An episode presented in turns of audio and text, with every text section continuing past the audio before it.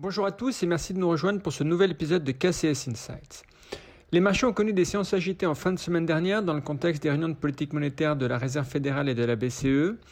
Ces deux grandes banques centrales ont signalé une approche plus équilibrée en matière de politique monétaire, ont signalé également la fin prochaine de la hausse des taux, ce qui a donné des sources de réjouissance au marché. Toutefois, après un fort rebond au cours du mois de janvier, les investisseurs se demandent ce qui va se passer désormais et s'il est toujours temps de s'exposer aux actions. Nous apportons aujourd'hui quelques éléments de réponse à cette question. Tout d'abord, la corrélation entre les actions et les obligations reste élevée en ce moment et il est essentiel dans ce contexte d'avoir une vue d'ensemble correcte.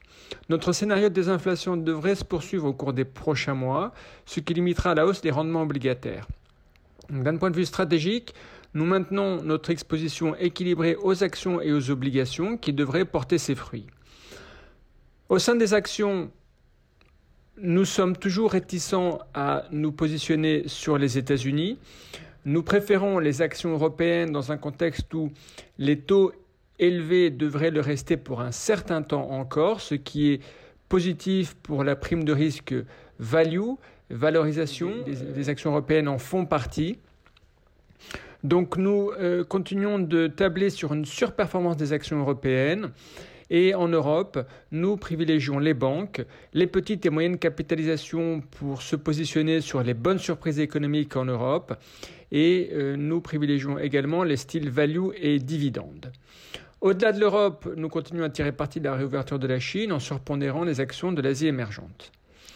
Deuxièmement, il est encore temps, de notre point de vue, d'augmenter l'exposition aux actions d'un point de vue stratégique, car le marché reste concentré sur le thème de la désinflation et de la fin du cycle de resserrement monétaire. Le rebond de janvier ne fait en effet que compenser le repli de décembre, et sur une période de deux mois, les actions américaines et les obligations mondiales sont quasiment inchangées alors que le paysage macroéconomique s'est amélioré sur le front de la désinflation et de la résilience de la croissance. À plus long terme, en revanche, et plutôt sur le deuxième semestre 2023, le risque de ralentissement économique pourrait devenir prépondérant.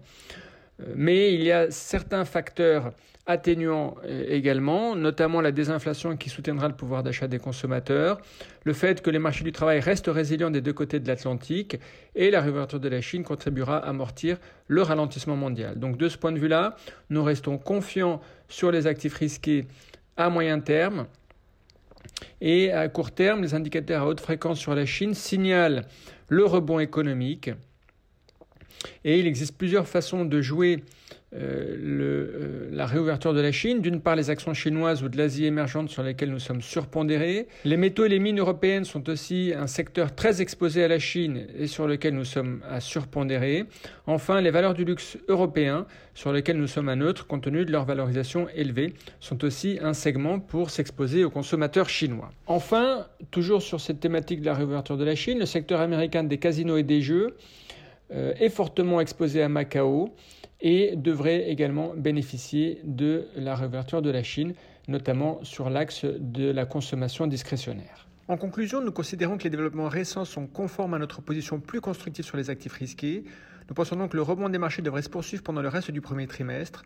En effet, tant que l'inflation diminue et que l'économie reste résiliente, les actifs risqués continueront de progresser avec une composition sectorielle équilibrée comme nous l'avons vu jusqu'à présent cette année. Merci de votre attention, je vous souhaite une très bonne semaine.